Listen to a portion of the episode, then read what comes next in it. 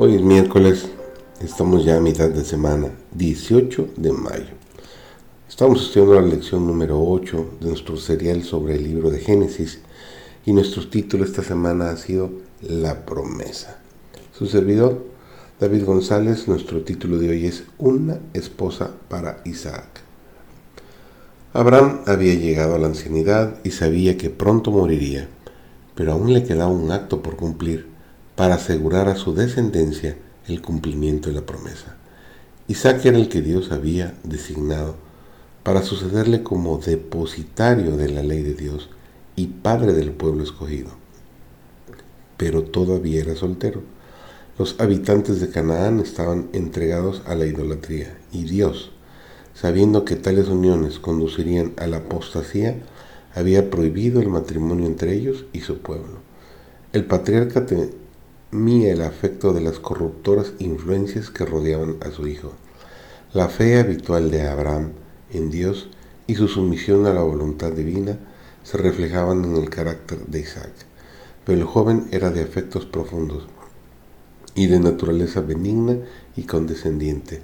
Si se unía con una mujer que no temiera a Dios, se vería en peligro de sacrificar sus principios en aras de la armonía.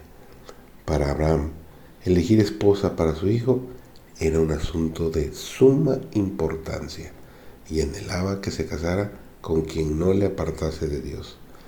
Y había salido Isaac a orar al campo, a la hora de la tarde, y alzando sus ojos miró, y aquí los camellos que venían.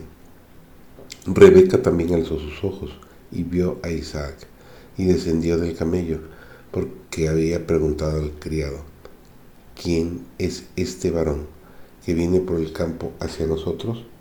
Y el siervo había respondido, este es mi señor. Ella entonces tomó el velo y cubrióse. Entonces el criado contó a Isaac todo lo que había hecho.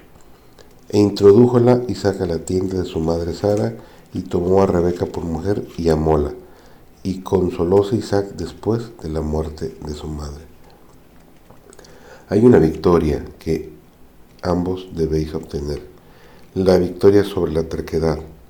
No la obtendréis sino mediante la ayuda de Cristo. Podréis luchar mucho tiempo para dominaros, pero no tendréis éxito si no recibís la fuerza de lo alto.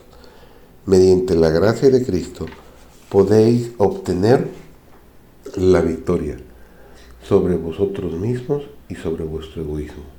Si vivís la vida de Cristo, si a cada paso consentís el sacrificio, si manifestáis constantemente una simpatía siempre mayor para con aquellos que necesitan ayuda, obtendréis victorias tras victoria. Día tras día.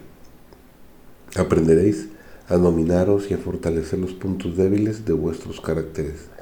Señor Jesús será vuestra luz vuestra fuerza, vuestra corona de gozo, porque habréis sometido vuestra voluntad a la suya. Hombres y mujeres pueden alcanzar el ideal que Dios les propone si consienten en aceptar a Cristo como ayudador suyo. Entregaos completamente al Señor. El pensamiento de que habéis de luchar para conseguir la vida eterna os fortalecerá y estimulará. Cristo debe daros fuerza para vencer. Mediante su ayuda podréis destruir el egoísmo hasta en sus raíces más profundas.